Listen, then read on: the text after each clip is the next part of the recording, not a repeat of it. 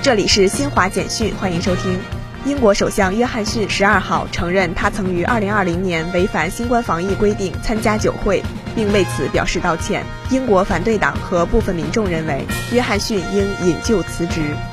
美国劳工部十二号公布的数据显示，去年十二月美国消费者价格指数 CPI 环比上涨百分之零点五，同比上涨百分之七，创一九八二年六月以来最大同比涨幅，凸显美国通货膨胀压力继续攀升。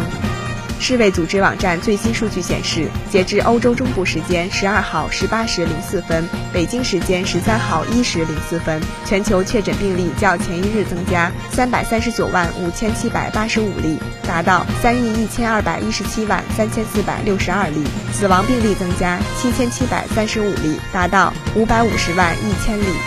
以上由新华社记者为您报道。